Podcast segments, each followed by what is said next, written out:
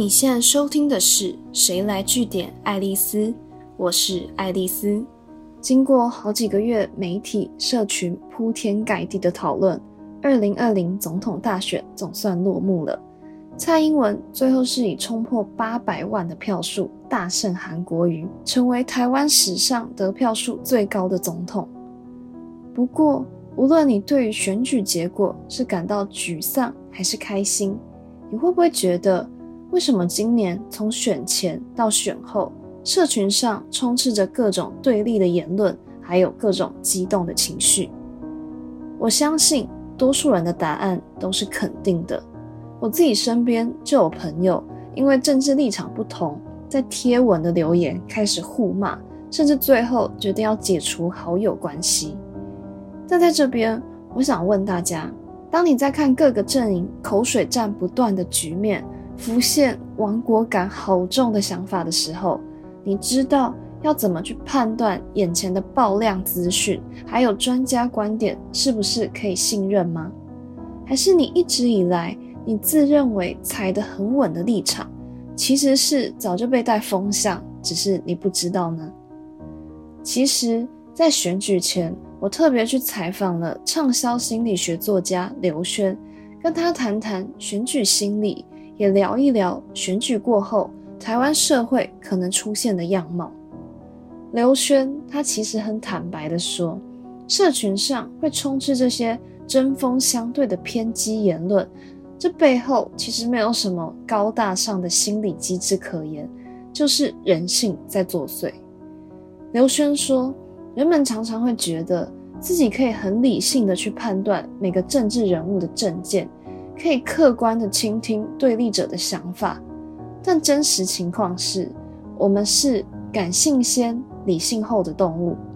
很多时候，人们展现的理性，说穿了就只是为了自圆其说。换句话说，我们会选择性筛选接收到的资讯，刻意忽略掉对自己立场不利的部分。这等于是变相利用看似客观的数据资料或说辞，去帮自己不理性的主观意识来背书。有个很有趣的例子跟大家分享，在二零零八年美国总统大选期间，学者就去分析了电商龙头 Amazon 上的购买趋势，结果发现那些会去买支持奥巴马政治理念书籍的人。大多数原先就是奥巴马的支持者，同样的那些对奥巴马没什么好感的民众，他们会去买的就是会批评奥巴马政见、属于反对派的书籍。这个结果其实很讽刺，因为这代表了大部分的人去买书，往往不是为了理解不同观点，而是为了确认，进而强化自己既有立场。这个在心理学上就叫做确认偏见。那要怎么避免自己落入这样的认知偏误呢？刘轩他有提供两个建议。第一个是亲自跳下去做研究，不要轻易相信他人之言。因为既然大家现在都慢慢意识到媒体试读能力很重要，那你第一个要做的行动就是不要去靠别人的评论。自主做出初步的判断，所以比起你去骗拦各种政论啊、各家媒体的名家专栏，你不妨先问问自己：如果是我，我会怎么做？我会怎么解决这个问题？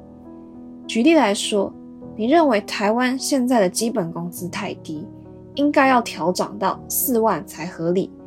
那你在疯狂的赞同这些选举候选人、意见领袖的相似观点之前，你应该先去研究，把工资提高这件事的影响层面有多广，而且要去找出它对应可以评估的依据来佐证自己的论点。例如说，台湾历年的薪资调整幅度有多少，各县市的物价水准，或是公司经营跟人事成本之间的关系等等。很多时候，你会发现，你眼中微不足道的小事情，都很可能是涉及商业、经济发展这些国家大事。其实很难说改就改。我很喜欢刘轩他对于政治下的一个定义。他说，政治就是很多不同的 but 叠加到最后得到的一种妥协。再来第二点，你要先确保自己能放下主观意识，再走出同温层。这个提醒对我来说非常重要。在你没有办法确保自己可以不预设立场，真正的去倾听不同的声音之前，你千万不要急着跨入异温层，天真的认为自己已经准备好跟立场相反的人进行深度交流。你可能会觉得这样可以展现和社会理性对话的积极参与度，但真实情况完全不会是这样。理由很简单，只要当你还保持着对立心态。你就很可能会把对方非人性化，例如说，你可能会出现这种人根本不配做人的偏激想法，因为你从相对舒适的同温层进到一个异温层，其实你是会感到不自在的，因为你瞬间成了少数民族，所以也就很容易浮现高涨的激动情绪，这反而会更强化你的确认偏见，所以。当你选择和看法、立场不同的人互动的时候，你要记得常常自我提醒：对话的目的是交流，不是辩论，更不是要强迫对方接受你的看法。更何况，大家都是在同一艘船上，无论你拥戴的是什么颜色，大家思考的其实是同一件事情，就是如何让这艘船可以行驶得更好。而不是加速社会的分化。不过，讲完选举心理，大选毕竟已经落幕了，不知道大家对这个结果是失望还是开心？如果很不幸，你期待当选的候选人意外落马了，或对于这个选举结果太惊讶，甚至觉得惊吓，你很可能会出现前后落差太大的失落心理，一时之间很难平复跟面对。刘轩说：“随着社群媒体越来越兴盛，这种因为对选举结果失望、一时无法消化，甚至情绪失控的现象，其实已经变得越来越常见。最经典的例子，相信大家都记忆犹新，就是二零一六年川普他当选美国总统的时候，是一个跌破众人眼镜的大事件。那时候的美国社会。”就散发出了一种错愕、不敢置信的焦躁氛围。当时，美国心理学家就开始追踪这些选民的后续状态。他们发现，很多人都出现失眠、焦虑、想不开、容易生气、具攻击性这种 PTSD，也就是创伤后压力症候群的标准症状。也因此出现了心理学上的新名词。PESD（Post-Election Stress Disorder） 选举压力症候群，而且美国心理学家还发现，你 PESD 的严重程度正好就跟你社群媒体的使用频率成正比。也就是说，你沉浸在社群网络的时间越久，你越容易成为偏激的人，你的 PESD 症状也可能会更严重。那如果你发现你自己出现我刚刚提到的焦虑、失眠、想不开、容易生气、具攻击性这些选举压力症候群的征兆，你可以试着做两件事情来缓解。第一个是放下手机，踏出家门走走，因为要摆脱失落情绪，最快速见效的方式就是远离社群媒体，避免让自己再陷入更深化的同温层里。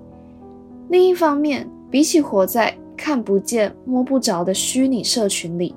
走出家门，观察你的邻里，仔细去感受一下你自己踏的这块土地、居住的社区、行走的街道，这可以帮助你稍微跳脱情绪，找回一点内心的平静。第二件事情是和真人实际接触，进行一些简单的互动，因为。很多人会觉得心情不好就应该找家人、挚友、闺蜜这些熟人去诉苦、倒垃圾。但刘轩强调，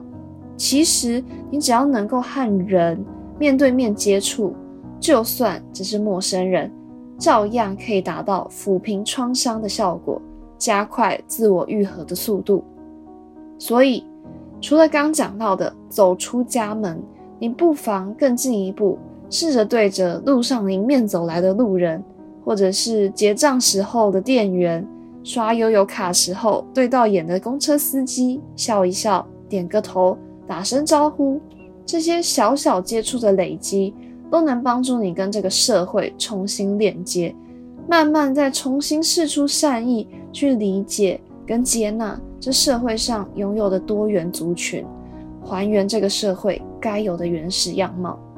最后，我希望你不只是检视自己，你也多观察身边的家人朋友，有没有因为对选举结果产生的失落感和相对剥夺感，出现了 PESD 的征兆。毕竟，即使你们把票投给不同人，但选举结束了，大家依旧是家人朋友。一起踩在台湾这片美好的土地上，帮助这个社会愈合、重启对话。其实我们每个人都能尽一份心力。今天的节目就到这边。如果你喜欢今天的内容，记得按下追踪关注我。之后还有更多有趣的观察和新知要跟大家分享哦。谁来据点爱丽丝？我们下次见。